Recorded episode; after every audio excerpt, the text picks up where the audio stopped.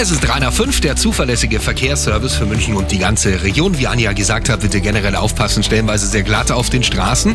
Und eine Meldung von der A99 West Richtung Nürnberg zwischen Kreuz West und Dreigalach. Rechte Spur gesperrt. Da stehen zwei kaputte Autos. Wenn Sie irgendwas entdecken auf den Straßen,